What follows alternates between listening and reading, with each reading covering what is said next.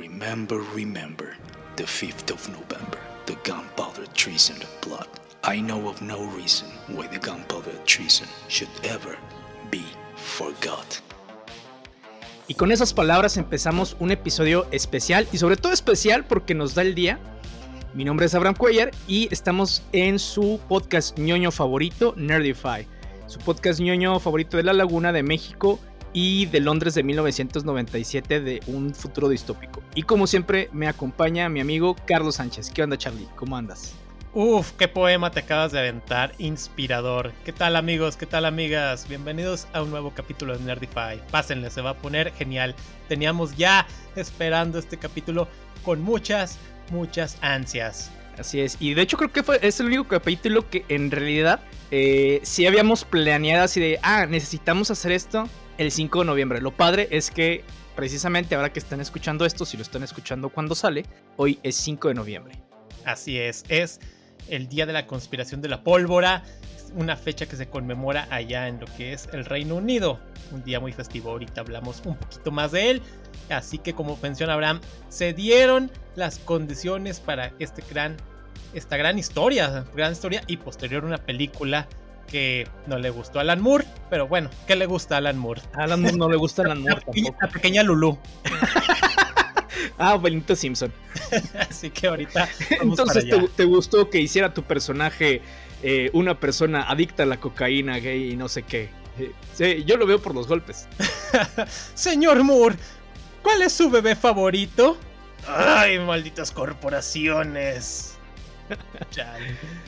Sí, pero bueno, uno dentro del contexto que tenemos aquí es que la historia, digo, ya la conocemos, ya sea por la novela o porque se leyó la, el cómic. Eh, básicamente esta idea la tiene Alan Moore porque hubo un tema pues importante en, Reino Unido durante los 80s en donde está el conservadurismo de allá eh, estaba ganando las elecciones. En, ese momento estaba Margaret Thatcher, que, que le llamaban... Charismo. así es. que le llamaban la dama de hierro. Entonces, eh, pues básicamente lo que veía era que Inglaterra se podía volver una Inglaterra totalitaria, una Inglaterra fascista, ¿no? Recordemos que la parte eh, autoritaria de cuando una derecha es el fascismo y bueno, de la izquierda tiene sus otras contrapartes que básicamente pues también es, va, para lo mismo, aunque digan que no. Entonces a él se le ocurre de, eh, lo mismo que pasó en su momento con George Orwell, eh, contar una historia en un futuro distópico, ¿no? nada más que la de George Orwell era un futuro distópico basado en idea, bueno, atacando el tema del socialismo y acá está basado atacando el sistema eh, fascista y sobre todo pues los, temas de la raza pura, etcétera, etcétera. Entonces, esa es la premisa que tiene B de Vendetta. Es contar una historia eh, sobre el fascismo, en contra del fascismo y sobre la anarquía. Así es, muy bien resumido Abraham. Entonces sí, Alan Moore se inspira para lo que viene siendo esta gran historia. ¿Y dónde la va a salir publicada originalmente? Sale en lo que viene siendo Warrior Magazine, una serie que ah, era una antología así de historias desde 1982 hasta su cancelación en 1985.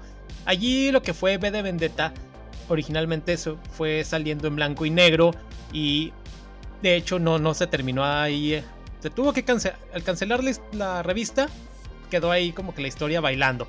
Ya es cuando en unos años después, en lo que viene siendo 1988, eh, lo que va, a ser DC la va a ver y va a decir, mm, vamos a adjudicárnosla a nosotros, sacamos primeramente lo que ya tiene publicado, lo ponemos a color y unos años después va a salir bajo lo que viene siendo el sello Vértigo, ese sello ya saben, un poco más maduro para legendario.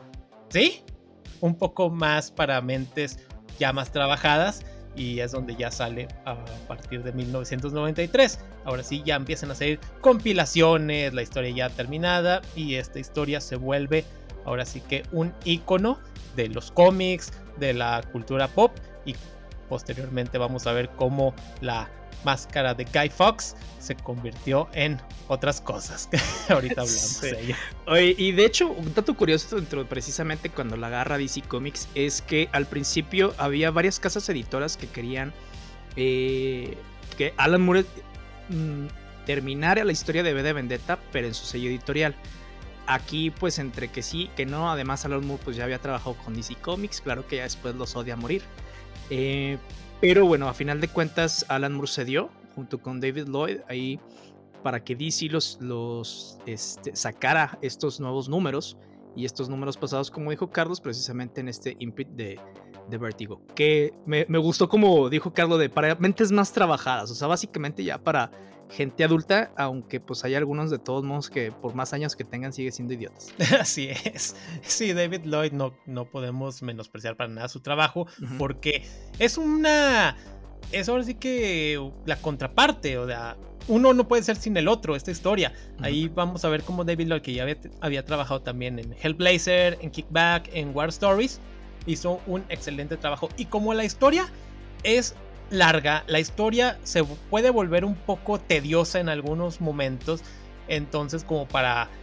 Mmm, si ustedes la van viendo, la, lo que viene siendo, cada página está dividida en tres filas y depende eh, la fila varias columnas. Pues ya, hay mucho texto, hay mucho, muchas imágenes que contar.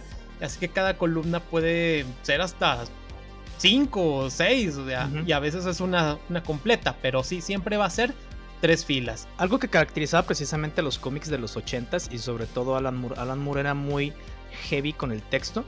Eh, algo que por ejemplo lo comparan en su, no en su totalidad, pero en algunas temáticas con este Grant Morrison, aunque Grant Morrison es un poco más fluido con el tema de las viñetas. Eh, Grant utiliza los dos lenguajes, al igual que, que, que Alan Moore, para contar ciertas historias, pero eh, no es tan cuadrado porque, por ejemplo, tanto V de Vendetta, Watchmen, incluso The Killing Joke, todas las viñetas eh, son muy, eh, ¿cómo se llama?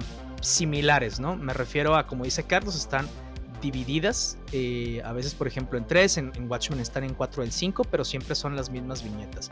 Y en The Killing Joke también varía un poquito esta parte de las viñetas, pero siempre son estas viñetitas cuadradas, no utilizan este lenguaje eh, gráfico que utilizan otros autores. Sí, aquí también no hay onomatopeyas, tampoco hay globos de pensamiento, todo se va narrando y de repente un momento podemos ser B, un, podemos, un momento podemos ser E, B, este, un momento podemos ser este... Eh, señor Finch, otro, cualquiera de los de esta parte de, del fuego nórdico, que es el partido, básicamente el partido nazi, pero no quisieron poner así allá. Sí, no, aquí hay que, aunque tiene los colores y todo, hay que ponerle otro, otra cosa, porque si no, censura. Que en ese precisamente los colores se los pusieron más como una referencia en la película, porque acá en el cómic eh, son, tienen dos tipos de, de, iconografía, ¿no?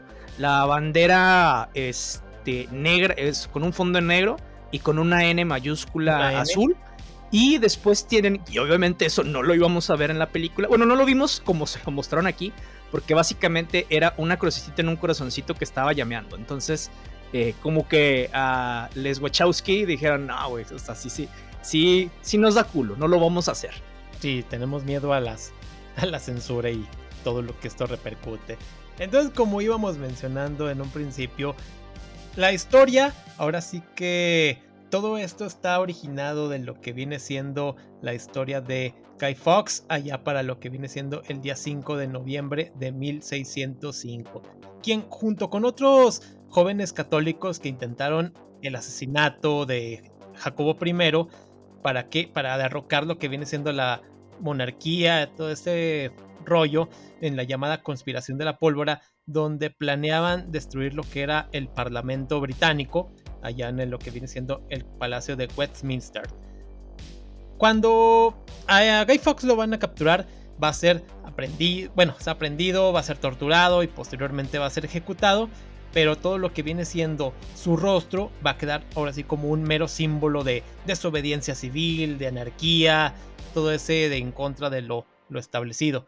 Y como mencionamos, ahora actualmente es utilizado para otro tipo de cuestiones. Pero fíjate, es, es este incluso, no sé si Alan Moore, digo, la, no las hace las cosas por coincidencia, pero eh, me da risa el que Guy Fawkes en realidad era un símbolo del catolicismo, un símbolo de, del conservadurismo de la religión cristiana, bueno, de la religión católica, no tanto cristiana. Y acá utiliza la máscara de Guy Fawkes y esos elementos de Guy Fawkes, pero como símbolo de la anarquía, o sea, y está con, eh, contra el totalitarismo de un régimen fascista que en su totalidad es eh, meramente católico. Entonces, o sea, es como que esa parte de le, encanta la ironía y volteó la figura de Guy Fawkes de ser un héroe católico para en, ese, en la Inglaterra de ese momento eh, y un villano para todos los demás y ahora la volteó como este símbolo de la anarquía. Así es, sí, de hecho, también pues de ahí vamos viendo cómo cada uno de los personajes creo que aquí entra esa cuestión de que no hay buenos ni malos, porque aquí lo que viene siendo el llamado héroe de la historia es a su, a su vez es un antihéroe, o sea, es un terrorista, es alguien que no tiene miedo de apuñalarte y que si te le atraviesas en el camino te va a eliminar. También vamos a ver la evolución de cada uno de ellos, como también lo que viene siendo el llamado líder, quien llegó a ser este tomar ese puesto porque digamos que es un virgen hecho y derecho. Él mismo lo dice ahí en su en algún momento ahí que va relatando, va narrando su historia. Pero hasta tiene un amorío con su, con su sistema computarizado, porque aquí eh, hacen esta precisamente este paralelismo y analogía de, del gran hermano, en donde, por ejemplo, en la película, eh, el, el líder, este, nada más que ella Adam Sutler, aquí es este Adam, no. Susan. Susan, sí, Adam Susan. Entonces, eh, en la película normalmente lo veíamos como esta paralelismo al gran hermano, ¿no? De que su imagen en todas partes y él así, bla, bla, bla, bla, bla, bla. Acá básicamente es una persona así de carne y hueso, donde su imagen no la utilizan tanto como propaganda, sino el tema del partido, el tema de los ideales que quieren poner. Y él básicamente, pues eh, como gobierna es en este sistema de computadoras y cámaras y todo de vigilancia, y pues, digo, no es un boyerista, el boyerista es otro cuate que después vamos a hablar. Pero se empieza a enamorar de este sistema. Y le empieza a decir de, el, ¿cómo se llama? La máquina de destino. Entonces se empieza a enamorar y eh, B de Vendetta, por ejemplo, este, perdón. Sí, bueno, este B, acá en esta, en el cómic, pues está manipulando este sistema y le empieza de repente a, a, dar flashazos de te amo. Y el otro cuate se empieza a volver loco y empieza a tener un, este, sí, un fetiche bien extraño. Sí, literalmente ahí está metiéndose al sistema y el otro así como que, ok, querida, así hablándole a la computadora, no sé. Bien extraña la situación. Pero Hasta parece estudiante de sistemas. Sí, ya sé. no nos saquen, por favor. Sí, no, no lo hagan. No, realmente aquí lo que y lo que vamos a ir viendo también a lo largo de esta historia es distintas facetas de lo que viene siendo B. De ser una figura que también que utiliza mucho lo que es la teatralidad, que desde las primeras páginas vemos cómo utiliza una mano falsa, utiliza este gas para, para esconderse, gas este lacrimógeno y cómo va evolucionando a lo que se va a catalogar como lo que es un terrorista y que quiere inspirar a otra a la gente a que se rebelen contra el sistema. Y por su parte y vi que en la película la vemos con Natalie Portman muy bien interpretada como realmente son dos personajes muy distintos. Porque acá como mencionábamos ahorita Abraham y yo fuera del micrófono Ivy pasa de ser una persona que tenía su trabajo, una chavita que tiene 16 años y que está trabajando porque la pasado trágico y porque sí y porque tiene que hacerlo y acá en la película eh, ya es una chava de unos veintitantos y, que digamos que tiene un trabajo pues aceptable, o sea, sí, pero es madura la parte. Sí, o sea, trabaja para lo que viene siendo en la televisión controlada por el mismo gobierno, pero está estable. Uh -huh. Entonces acá en el cómic. Bueno, en el cómic diagonal novela gráfica, porque también es algo que se discute si es novela gráfica, si no, o solamente cómic, dependiendo ahí la perspectiva. Pero acá en esta, en la versión gráfica, podemos decir de que ella decide entrar a lo que viene siendo el trabajo de la prostitución y para su mala suerte en, en, su primer cliente era uno de estos llamados dedos exactamente y bueno sí vi la rescata eh, que es una de las eh, tanto en la película como en el cómic, digo, si en el cómic tal vez se va un poco más brutal, pero Vi básicamente es esta persona que le vale más a los demás. Sí se nota desde un inicio el interés que tiene por Ivy, ¿no? Eh, incluso Ivy se llega a preguntar tanto eh, acá en el cómic si ve su papá, porque ella nada más ve a su papá desaparecer y es todo lo que sabe. Entonces a lo que vi pues responde que no, no soy tu papá, ¿no? No, no lo es. Este, pero pues básicamente sí, en las dos la rescatan, nada más que la relación sí es un poquito muy diferente. Por Muy ejemplo, diferente, sí. eh, vi tal vez es más abierto en la película en algunas cosas, pero ciertamente acá hay más interacción entre los dos. Y e Ibis incluso se muestra más eh, complaciente al principio para poder ayudarle, hasta que pues empieza a, a matar gente por su culpa. Entonces ahí empieza a haber una, este, una estira y afloja. De hecho, Vi sí la deja ir acá en el cómic. Acá en la película, pues básicamente Ivy se escapa. Pero en el cómic Bill la deja ir. De hecho, ella vive un rato con este Gordon, que en, en la película era como otro presentador y que era gay. Que digo, estuvo muy bien el, el tema ahí. eh, en la película y acá básicamente pues era un mafioso, ¿no? Un mafioso local que terminan matando y como pues ella ya no tiene nada al momento de que la van a agarrar porque quiere matar al que mató a su amante en ese momento, pues acá vi la rescate entre comillas y ella piensa que la, que la secuestraron, ¿no? Y empezamos a ver toda esta secuencia que está básicamente igual a, la película, en donde pues es como que torturada, la tienen ahí encarcelada, etcétera. Empezamos a ver las cartas de esta chava eh, y todo, entonces ahí hay un paralelismo muy específico. Si el final es demasiado diferente, e incluso hay una escena que estamos eh, platicando Carlos y yo, que a mí en el cómic se me hace muy anticlimática, a pesar de que el cómic tampoco es de mucha acción, el cómic es más de, este tema de las ideas, ¿no? No, está- no es tanto de acción como en la película, pero acá sí es demasiado anticlimática una de las escenas finales, eh, y sí me gustó mejor cómo lo hicieron en la película. Sí, hay unas cosas que realmente, como mencionas, son muy bien adaptadas en lo que es la, la película. El, ahorita la carta que mencionas, la de Valerie, Una carta muy dramática que realmente conmueve mucho a lo que viene siendo a Ivy y que mm, a la mera hora vamos a descubrir que también ahí tenía algo que ver lo que viene siendo Vi, pero sí y no también.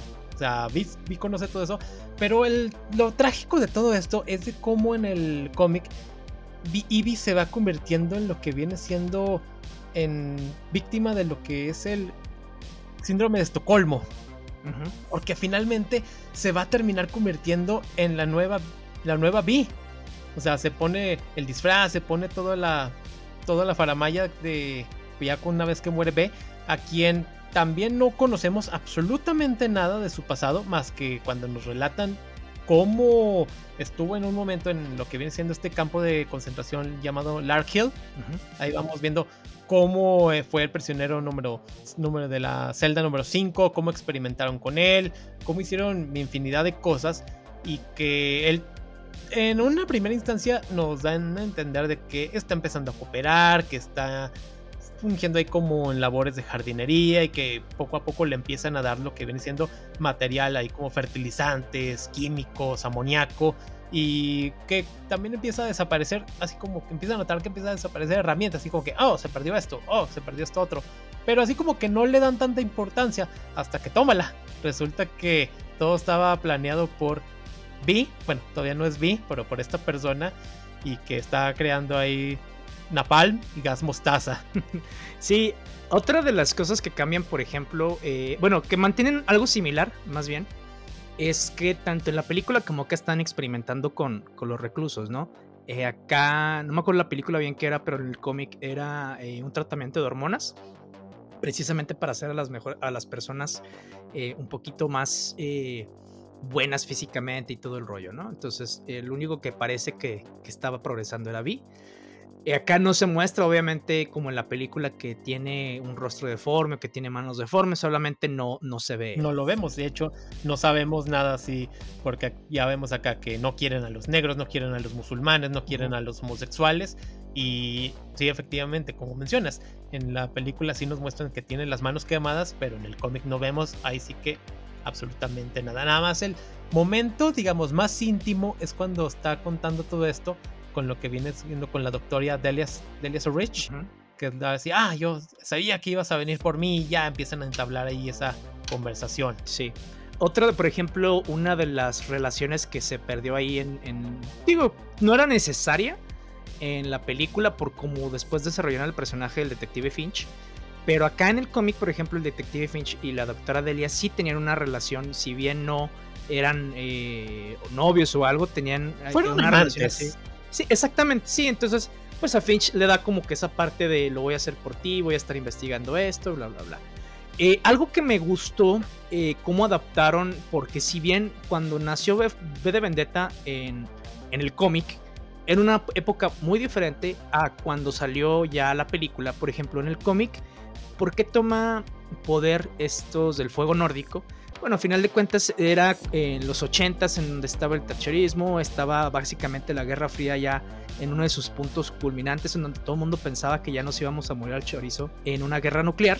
Acá, eh, por eso se desata todo esto, ¿no? Necesitaban eh, una persona con más seguridad que les diera en el tema de la guerra, se desata la guerra nuclear, entonces ahí es donde empieza a tomar el control el fondo nórdico. Acá en la película lo hacen con temas más modernos y que a la gente le conecte más, por ejemplo, que eran terrorismos, ¿no? Acá eh, era terrorismo en el metro, terrorismo en un hospital infantil, terrorismo, no me acuerdo, en, en otra parte muy específica. Entonces, eh, básicamente utilizaron ese eh, miedo que teníamos por el 911.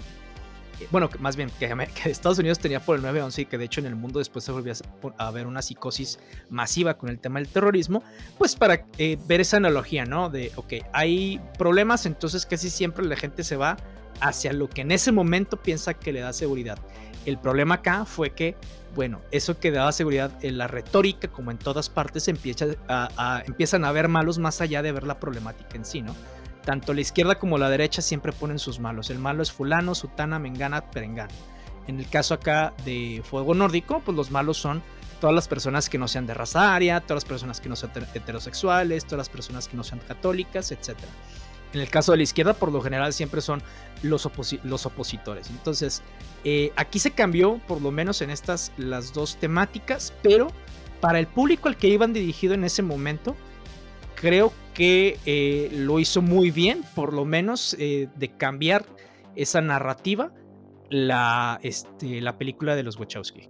Sí, así es. La película es mucho, muy dirigible, inclusive para la persona que nunca leyó el cómic es así como que una película que te entretiene, que también la puedes agarrar un día que estés ahí en, cambiándole y, ah, mira, si conoces por lo menos que has visto la máscara en algún, en algún momento, así como, ah, mira, es la película de este, del mono sonriente o como quieras, a lo mejor no conoces el nombre del, del de Anonymous. Ándale, sí, también.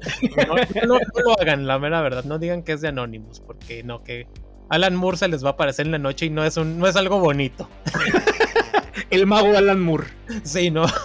Sí, que también trae sus, sus viajesotes acá bien cañones, es mago. No, sí, sí, bueno, y también acá, bueno, que mencionas de viajes, también cuando lo que viene siendo eh, Finch cuando se avienta un viaje con LSD, que en la película ah, sí. no, se ve realmente. Es que me, da risa porque es tan Alan Moore esa, esa escena, el uso de drogas recreativas, bueno, no recreativas, pero para precisamente resolver que... Eh, porque él también lo hace, güey.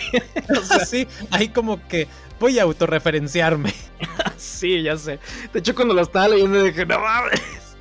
Este, pero sí, me, da mucho esa, esa, parte. Algo eh, con lo que estoy de acuerdo y no, por ejemplo, que, criticaba este Moore sobre la película en, sus temáticas es que él eh, dice que escribió esta novela gráfica para hacer un énfasis entre el fascismo, o sea, el totalitarismo del fascismo, y la anarquía, o sea, en, en, ensalzando la anarquía, ¿no? En donde según él, eh, bueno, no según él, más bien la anarquía se supondría que es un sistema en donde no hay liderazgos y cada quien se basa por sí mismo. Claro que Moore pues no, no es psicólogo, entonces pues es, es, un, es un, imbécil en, pensar que nos vamos a, a, regir nosotros mismos. Tampoco digo que tengamos que ser totalitarios, pero... Y lo que él critica de la película, que si bien tiene razón, eh, no estoy del 100% de acuerdo. Lo que él critica la película es que básicamente estaban haciendo un enfrentamiento en vez de la derecha contra la anarquía, sino de la extrema derecha contra el liberalismo. Entonces dice, agarran su narrativa americana de republicanos contra demócratas, obviamente pues nada más eh, diversificada en el tema de la película, eh, pues para dar a conocer su punto. Dice, si hubieran que, eh, dice, no está mal, pero pues que mejor lo hagan con sus temáticos y no con las mías. Estoy de acuerdo que sí lo hicieron así, porque sí, la película sí es de ideas revolucionarias contra lo, antiguo. Y acá se ve como un liberador, este, como el revolucionario, el mártir, bla, bla, bla, en la película más que como el terrorista anárquico, ¿no? Porque acá les invita en el cómic a que cada quien sea su propio jefe y acá nada más les invita es álcense contra el gobierno. Sí entendió bien las dos cosas, sin embargo, algo que creo que se quedó dentro del espíritu en el cómic y en la película es que como personas, como ciudadanos, no debemos de darle carta blanca a ninguno de nuestros gobiernos. Creo que para mí ese es el tema central de esto.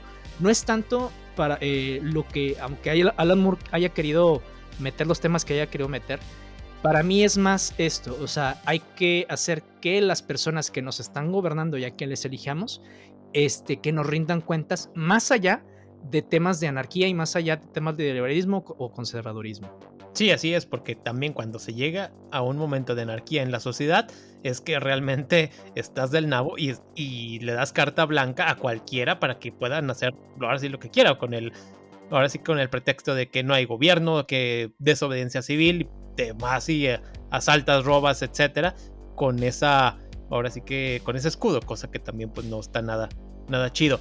Y sí, ahorita que mencionas lo de que viene siendo de Alan Moore, hay, ahora sí que lo que viene siendo el, bueno, el director que viene siendo Joe Silver, él dice que sí se sentó con tanto con Moore y con David Lloyd para ver, mira, así va a tratar este rollo y que en un momento el mismo Alan Moore también se mostró así como que algo entusiasmado, se mostró así como que, bueno, interesado, vamos a ver qué van a sacar, pero que, pues Alan Moore, a fin de cuentas. Y ya conforme fue ahora sí que adaptándose, es cuando Moore ya no quiso ni que apareciera su nombre en los créditos, y ha hecho cosa que efectivamente ya cuando termina la película, vemos ahí en lo que dice, basada en la novela gráfica ilustrada por David Lloyd. Amor, no, no nada, no, no parece. Y cosa que, básicamente es ya casi cualquier adaptación que se haga de los trabajos de Alan Moore. O sea, el de hecho ya pide que no lo referencian. Obviamente Warner dice, ok, haremos lo que tú quieras. Ok, así que... no te daremos regalías, idiota. Ya sé, o sea, a él no le gusta el dinero. se nota. Otra cosa que... Tampoco el baño. otra cosa que también es que Moore mismo dijo que las adaptaciones que, que hay que, o que hace Hollywood, pues ahora sí que deben evitarse a toda costa, porque en sus propias palabras, aquí sobre todo en vi, era que el guion era basura. Así literalmente lo dijo. Entonces lo que viene siendo David Lloyd es así como que es un poco más sensato, porque él en algún momento en una entrevista dijo que, pues, ok, nosotros no éramos inocentes, o sea, nosotros ah, ya sabemos que al ceder los derechos de, de nuestra obra, sabemos lo que, van a lo que van a hacer, o sea, la van a adaptar para llegar a más público. O sea que no estaban.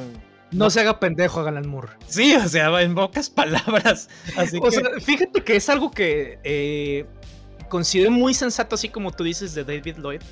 Porque sí, o sea, a final de cuentas, tú, vendes los derechos para que la adapten y obviamente ya no está mucho en tus manos. Está es padre cuando, por ejemplo, se adapta una historia a, cualquier otro medio y que la persona que es creadora, una de dos, o es consultora y sus... Eh, ¿Ayuda en el guion? Exactamente, ándale, sí. Ándale, una es que es, consultora y ayuda en el guion y que sus recomendaciones tienen peso y la otra es que escriba específicamente el guion. Por ejemplo, eh, la adaptación de Ready Player One, que en algún momento platicaremos de eso, el guion sí lo escribió Ernest Klein. Tiene, sí, obviamente varía de muchas cosas del libro y que por obvias razones no iban a aparecer en la película, pero sigue manteniéndose la esencia. Lo mismo en, en, muchas otras adaptaciones. Lo malo es cuando de plano nomás, nada más agarras casi casi el nombre de, del material y todo lo demás lo echas por la basura. Sí, haces una piltrafa de lo que realmente era. sí. Y cosa que Moore, sí, por ejemplo, en su obra, la de From Hell, sí salió muy ahora sí que meramente decepcionado. También en la de, ¿cómo se llama? La gente extraordinaria, la Liga de la Gente Extraordinaria. Ah, sí, no, hay casi los quería matar, el pobre. Digo, o sea, está padre la película, está entretenida, pero para todo lo que él llevaba, sin nada que ver. Sí, no, ahí realmente Seymour tenía toda la razón del mundo. Sí, dice, no, pues sí, mátelo, señor Murdele. no, Moore con un arsenal. Así que ya se los cargó la chingada. no, qué caray. Fíjate que ahorita que mencionamos obras de Moore, algo que ha faltado es Swamp Thing.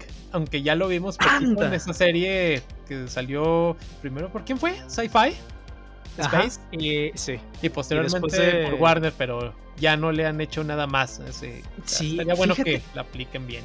Incluso tienen hasta dos adaptaciones de Something en, la pantalla grande. Medio X, medio chafas para la época. Este, pero bien. De hecho, no les tiran hate la mayor parte de la gente a esas adaptaciones, aunque son de bajo presupuesto. Y sí, Something eh, hasta parece que la embrujó Moore. Porque siempre ha tenido esa suerte, ¿no? Eh, acá en Warner, de hecho, la gente, a pesar de los pocos capítulos que tenía, la gente la aclamaba mucho y de repente va. Le pasaron la guillotina y la mataron. De hecho, es una de esas. Eh, me sale eh, la, parte como que general de toda la historia de, Moore con Something. No me la he aventado.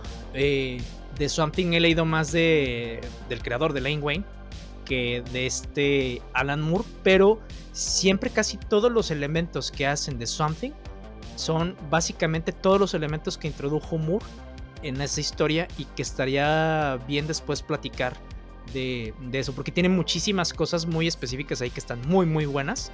Este, y creo que dentro de sus cómics de superhéroes, más allá de, porque él dice que no le gusta la de Killing Joke, eh, es como que su trabajo, su mejor trabajo, ¿no? Porque sí tenemos el de eh, Superman, el, ¿qué pasará con el hombre del mañana?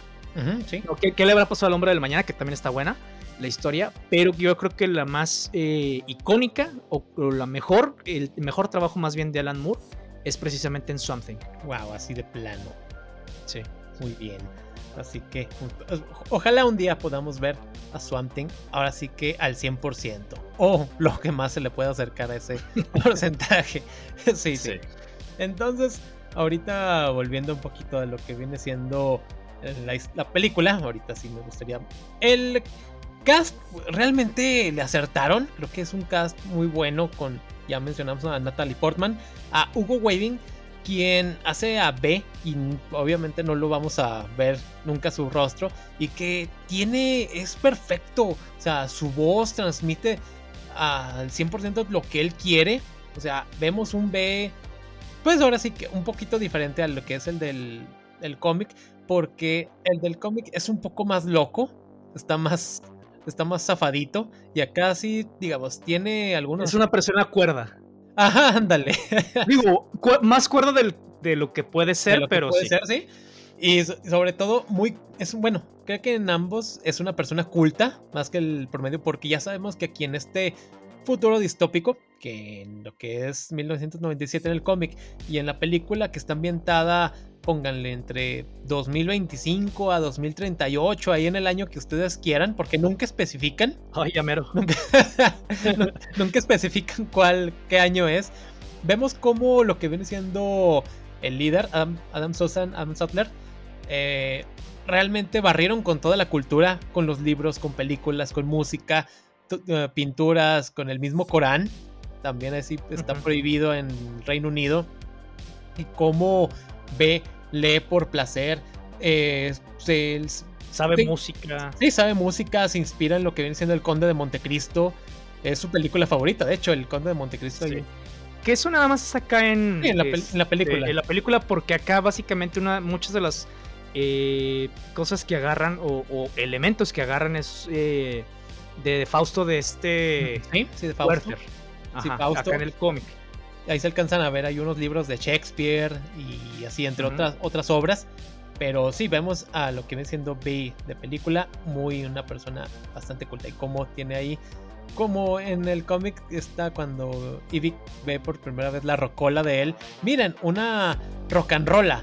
Y ve, se llama rocola, estúpida. bueno, es que no, bueno, Ivy no fue a la escuela. En algún momento nos lo nos lo ponen ahí de que no, si bien no es una persona analfabeta, no terminó sus estudios. Creo que a lo mejor tiene sus estudios primarios solamente. Pero porque la vida ahora sí la obligó a más que nada a trabajar. Sí, y básicamente lo que tú estabas comentando sobre que les prohibieron la parte de la cultura, les quitaron todo, es uno de esos medios de control que tienen estos regímenes totalitarios, ¿no? Eh, la cultura que te dan es la cultura que está controlada, la cultura que te quitan es lo que ya hay y que te va a hacer pensar un poquito diferente. De hecho, dentro de los libros que tiene eh, acá en el cómic y que se pueden ver, son eh, incluso están muy diferentes las temáticas, porque por ejemplo trae el libro de Utopía de Tomás Moro, que básicamente es un tema más de, pues, ¿cómo decirlo? Positivo y un poquito más conservador hasta cierto punto, porque es un tema muy humanista. Eh, también tiene temas de marxismo, tiene este, diferentes libros, por ejemplo, si mal no recuerdo, por ahí había visto uno de Platón o algo así. Pero sí, o sea, como que acá se ve que ve, eh, después de leer sus diferentes puntos de vista sobre temas de gobierno, eh, crea el suyo, ¿no? Bueno, o más bien llega a la conclusión de que es el tema de la anarquía.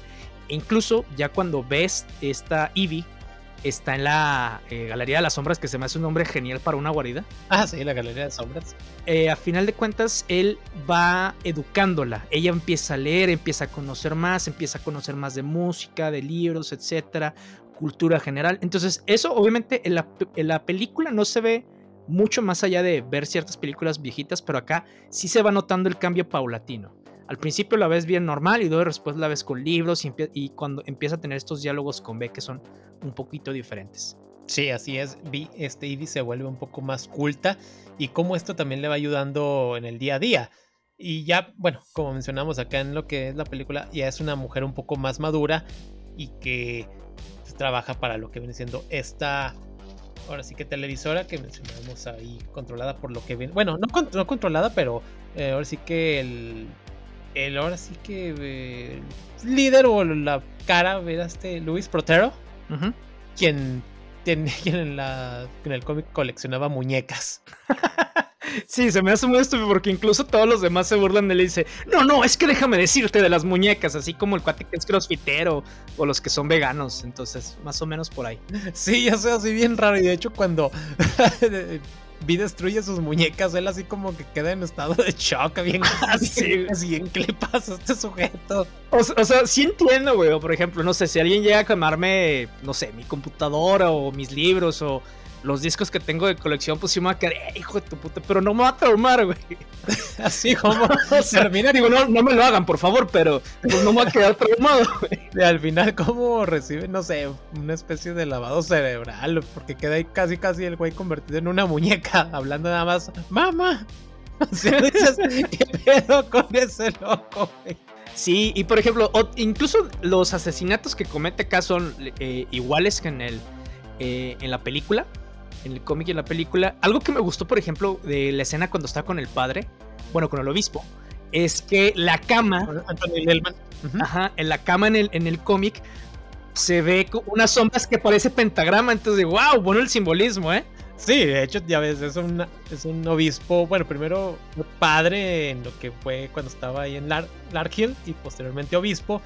Y ya tenía, era un padre lascivo porque veía la misma uh Rich con Así de que hoy, sobrosona. Sí, yo también vería así a Teleporta. ok. Entonces este obispo pedófilo recibe lo que viene siendo su castigo a manos de P. Y cuando, cuando sí, que llegó esta Natalie Portman así vestida como, pues, como niña. Aunque el cuate dice, oh, eres más grande de lo que esperaba, pero lo acepto. Es una criatura del Señor, algo así. Estoy feliz y enojado. Ya sé.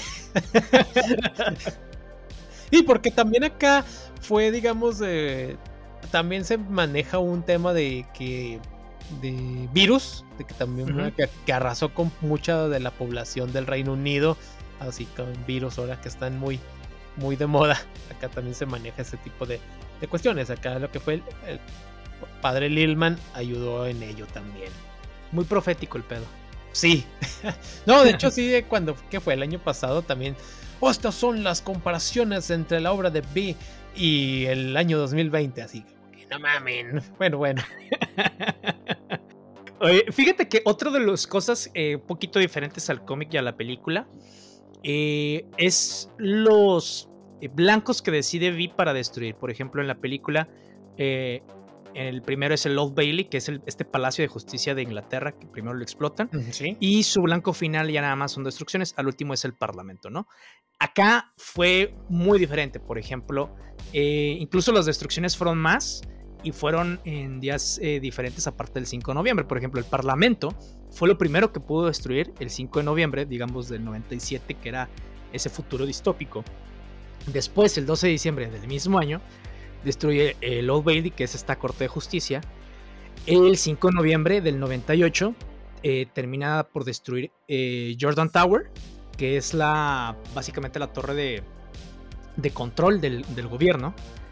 Y después, más eh, Denning Street, está, que es la, la última que destruye, creo que por ahí del 7 o 6 de, de noviembre, porque ya sé, el siguiente año, es básicamente la calle en donde vive el primer ministro en, Inglaterra, que bueno, pues acá sería el líder, y que es como que el centro de- del gobierno, ¿no? Entonces eh, va, va destruyendo sistemáticamente, por ejemplo, incluso hay una escena cuando va a destruir el Palacio de Justicia, el Old Bailey, que me gusta este, un chingo, en donde ve, parece que tiene un diálogo con la, con la imagen que se ve ahí, que es este, esta mona eh, con, la, con la balanza, la espada y, y que está ciega. Sí, Entonces ve tiene un diálogo con ella en donde dice es que yo tú eras mi amante, era, eh, yo te amaba, pero tú me engañaste y te fuiste, bla bla bla. Ahora encontré una nueva amante, encontré la anarquía, la anarquía esto, bla bla bla. Entonces eh, tiene un diálogo muy interesante, Sí, eh, con la señora. bastante loquito, obviamente. Y ya después le explota la chingada, ¿no? Pero, sí, ya sé. pero sí tiene sus chisbolinismos. También cuando lees esa parte que estaba ahí hablando con la que diciendo la señora justicia, dices, oh amigo, usted no está bien. ya sé. Sí, porque le está diciendo, oh, yo tengo una nueva amante, se llama anarquía. Sí, de que ese es tu héroe, ese es tu héroe. Ándale, casi, casi. Otra, eh, por ejemplo, la diferencia entre el cómic y, y- y la película, que se entiende que el cómic tiene un poquito más de eh, campo para poder trabajar con eso, es las relaciones de los personajes, porque las la película te los presenta a los antagonistas, salvo a Finch, como personas... eh, escrúpulos. pues ya, nada más los malas y ya. Acá también son malos, pero eh, te va presentando las relaciones. Exactamente, sí, te va presentando las relaciones. Como incluso dentro de el cuerpo de gobierno, porque si es un cuerpo de gobierno, eh, cada, cada parte del cuerpo simboliza algo. Por ejemplo, las, los dedos son la, la policía, la nariz son la fuerza detectivesca, los ojos son todos estos que andan eh, videovigil- eh, la videovigilancia, la boca es esta parte pues de toda la narrativa que trae el gobierno hacia la, hacia la multitud, que son los medios de comunicación, la oreja también es un tema de vigilancia, ¿no? Entonces, eh, a final de cuentas, tienen incluso sus propias rencillas dentro del gobierno. Cuando el, el líder, este Adam Susan, empieza a, pues, un poco a poco caer en la locura y empieza a dejar de ver una realidad, eh, todos se van peleando un poquito el poder para cuando este cuate caiga, ¿no? Que al final de cuentas en, la, en, la, en el cómic lo termina asesinando la esposa, bueno, viuda de uno de los que ahí mató Vi. Eh, y que incluso, pues, lo único que podemos ver de ahí es que todas las relaciones interpersonales entre las personas terminan mal. O los asesinan, o se engañan, o hay este, pleitos familiares, o se golpean. Eh, sí están medio, medio loquitos. Por ejemplo, hay un cuate ahí que es bullerista y que prefiere irse los domingos a, a ver lo que está haciendo la demás gente para hacer sus fechorías eh, y juntarse con Manuela que hacerle, porque incluso hasta su esposa saliendo de la iglesia le dice enfrente de sus amigos de que no, yo sé que te quieres ir aquí este, para ver a las personas de eso, en vez de hacerlo tú y yo, ¡ay señora, cállese! Ya sé, realmente. si mal no me equivoco, estás hablando ahí de Derek Halmon y de Rosemary, Ajá, sí. que es la que asesina a lo que es el líder. Que de hecho se me hizo una muerte así como que muy tonta cuando matan a líder, porque la mujer se acerca así muy fácilmente a Adam Susan. O sea, ¿dónde estaba la protección? ¿Dónde estaba ahora sí que el resguardo? Le dispara en la mera carota. No, y qué casualidad que fue ella la que se paró directamente ahí y que Adam Susan dijo, ah, me voy a parar para saludar a mi gente. Ándale, sí, así de que. O sea, "Oh, ah, Y porque esta chava también, oh, mira, ya no me conoce. O y el güey así como que, oiga, veo mucha gente a diario. no puedo acordarme de todos. sí, Y porque, de hecho, también esa parte en lo que viene siendo en la película, no la retratan. Creo que también porque no era tan necesario. porque ahí lo que viene siendo el matrimonio de los Almond era disfuncional. El, el güey la golpeaba, el güey la torturaba psicológicamente, le pone una pistola en la cara así de que y le dispara, pero dice, hoy no, una pistola descargada. O sea, el güey así como que la tiene ahora sí toda la pobre mujer ahí toda mancillada. Ya es cuando esta chava, cuando muere este Derek Almond, ella queda meramente ahora sí, sin, sin, nada, porque de hecho ni siquiera recibe ninguna pensión, o sea, ella tiene ah, que... se vieron bien culeros. ¿Sí? Porque incluso así te lo ponen en el cómic, o sea, te ponen la carta de, no le podemos dar esta pensión porque bla, bla, bla, y dices, güey. Bueno, Alan, Moore está retratando muy bien la parte burocrática. Ajá. Y de hecho ella tiene que recurrir a bailar ahí en un centro nocturno. Y así que pues tiene que buscarle cómo tiene que buscar ahora sí cómo perseguir la, la milanesa, el pedazo de, sí. de carne. ¿Cómo se dice para esa frase? La chuleta. Este, la chuleta, tiene que perseguir la chuleta.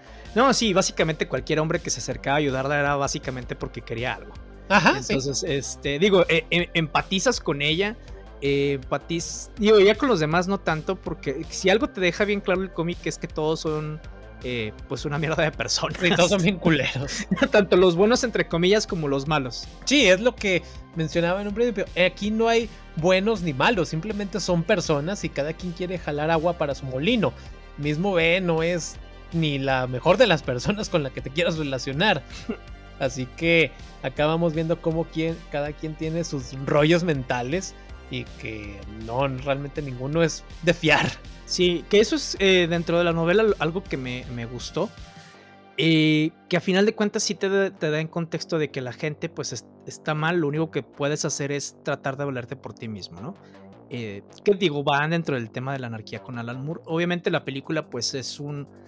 Va, hacia un mercado muy específico, entonces pues tiene que presentarte más el, a, a ver como un héroe, ¿no?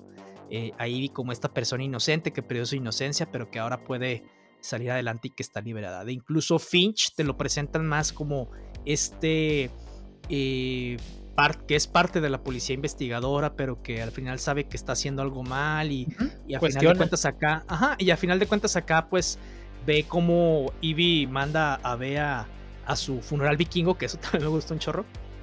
Y a final de cuentas pues se quedan ahí.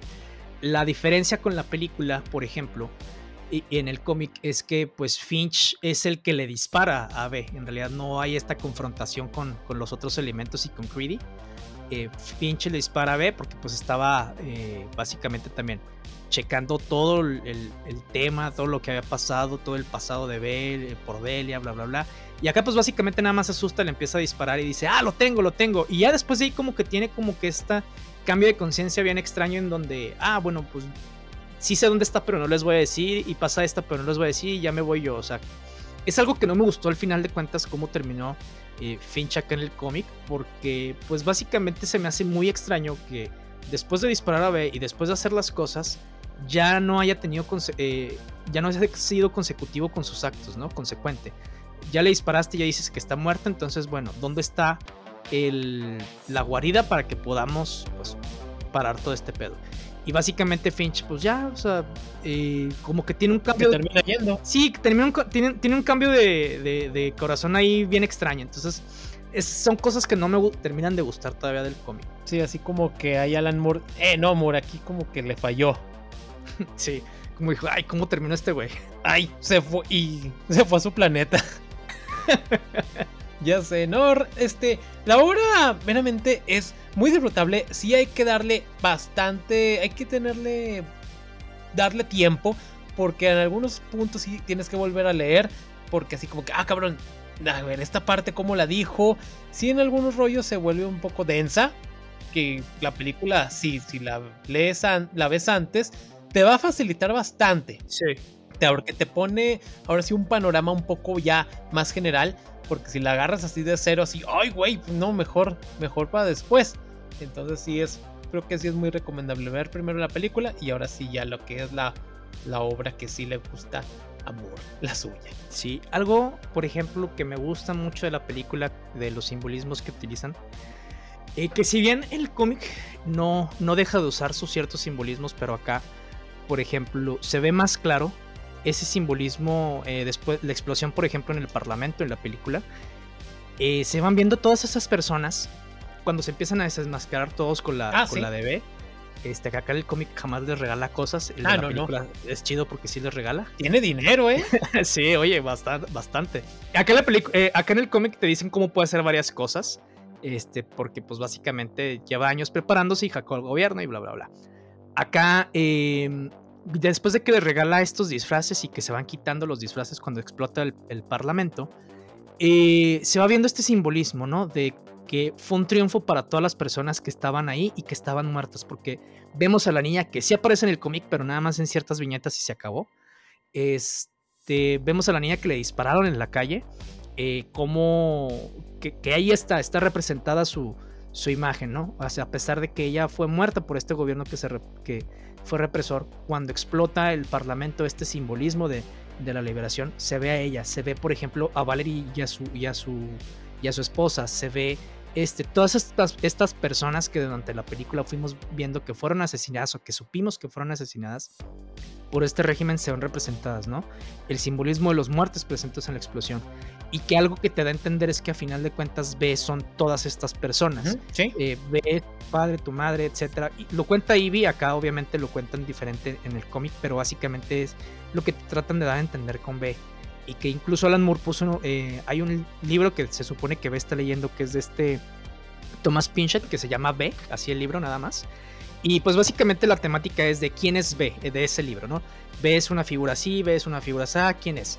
Y qué es lo que te trata de dar a entender el cómic y la película. Eh, B somos todos, B eres tú, eres es fulano, es sutano, es mengano, entonces B pueden ser todas estas personas. Eh, como no tiene un rostro, no tiene una, eh, no tiene edad, no tiene nada, que a final de cuentas eh, todo mundo podemos enarbolar ciertos ideales. Entonces, ese es algo que toma la película, que retoma muy bien del cómic en ciertas partes, obviamente con los ideales que trae la película diferentes, eh, pero ¿qué es lo que te intenta decir? O sea, que no necesitas tener un rostro para este, enarbolar tus, tus ideales como están. Exacto, sí, la película lo retrata bastante. En algún momento también, pues, este, se llegó a hablar de que pudieran sacar una continuación, cosa que por suerte no llegó porque no sé qué hubieran hecho. Pues, es de esas películas que también se agradece que ya no hayan sacado algo más. Es como, por ejemplo, bueno, ahorita que mencionas, ahora sí que hubiera sido algo que menos le hubiera gustado a Alan Moore. Por ejemplo, otra de las cosas que hicieron eh, y que Alan Moore casi estaba sacando espuma por la boca es cuando empezaron a hacer estas precuelas de, de Watchmen. Que hay unas que están muy buenas, hay otras que están bien X. Y cuando la serie que sacaron en, eh, en HBO, que se llama, pues básicamente eh, Watchmen, que pues retrata qué hubiera pasado con el mundo después de, es, después de lo que pasó en el cómic. Está, la, la, la serie está basada 100% en el cómic más que la película que sacó este Zack Snyder. Y pues básicamente Alan Moore estaba así de que ¿qué les pasa? ah, qué viejito neurótico. Así es. Le hace falta un baño. y corte cabello. ya sé. Pero bueno, eh, dentro de todo, pues digo, la eh, sí sigan el consejo que les da Carlos. Primero vean la película. Obviamente creo que ya todo el mundo casi la vimos. Antes de que lean el cómic. Porque sí está un poco denso el cómic. La película te ayuda a entender muchísimas cosas. Y pues básicamente sí es un... eh, es un cómic interesante. No con todas las ideas que tiene Alan Moore estoy de acuerdo. Pero estoy de acuerdo en que es un cómic que te ayuda un poquito a, a ver esa parte, ¿no? Este, y una de las cosas que tanto dicen en el cómic como en la película es que eh, es esto, ¿no? O sea, lo importante son las ideas. Las ideas y la consecución que tienes como persona para llevarlas a cabo. Y eh, que se vea más dramático en la, en la película por el clímax que le dan que acá en el, eh, en el cómic que básicamente además es un panel chiquitito y apenas se ve en donde le dice que de, debajo de esta máscara no hay piel, no hay esto, hay una idea y las ideas son prueba de balas. Así es, sí, en el cómic es muy, muy simple y acá en la película realmente el mensaje es más explosivo, impacta mucho más. Así que es muy, muy recomendable ambas, tantas ambas obras.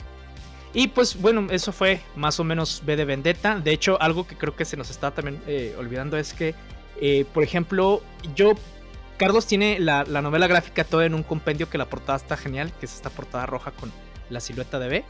Yo tengo. Eh, no sé si. No, al principio no sabía si me gustaba o no. Ahorita ya me gusta. Pude conseguirlas los números este, individuales. Y las portadas son basadas en viñetas que tiene incluso el cómic, pero redibujadas por David Lloyd. Y se ven excelentísimas y muy geniales. Y bueno, eh, dentro de noticias ñoñas en, el universo, es que, por ejemplo, este Bradley Cooper, eh, ahora que está empezando con su nueva casa productora y que por fin tuvo eh, un deal con Warner Brothers, van a adaptar a película, hasta donde se sabe, el libro de Dan Simmons que se llama Hyperion, dentro de la saga de los cantos de Hyperion, que es básicamente un libro super ñoño y que está basado, el primer libro, en este, los cuentos de Canterbury y de hecho es un homenaje muy cañón a John Keats. Pero si es un libro de ciencia ficción, está buenísimo, léanlo. Eh, en realidad, el primer libro está dividido en dos, que es el Hyperion y luego eh, la caída de Hyperion. El primero es básicamente diferentes historias, pero pues tiene su, su lado de ciencia ficción bastante bueno. Dentro de las sagas de, de Space Opera que tenemos en la actualidad, aparte de la clásica, por ejemplo, de Fundación de Asimov, que por favor no vean esa serie, está eh, de la fregada.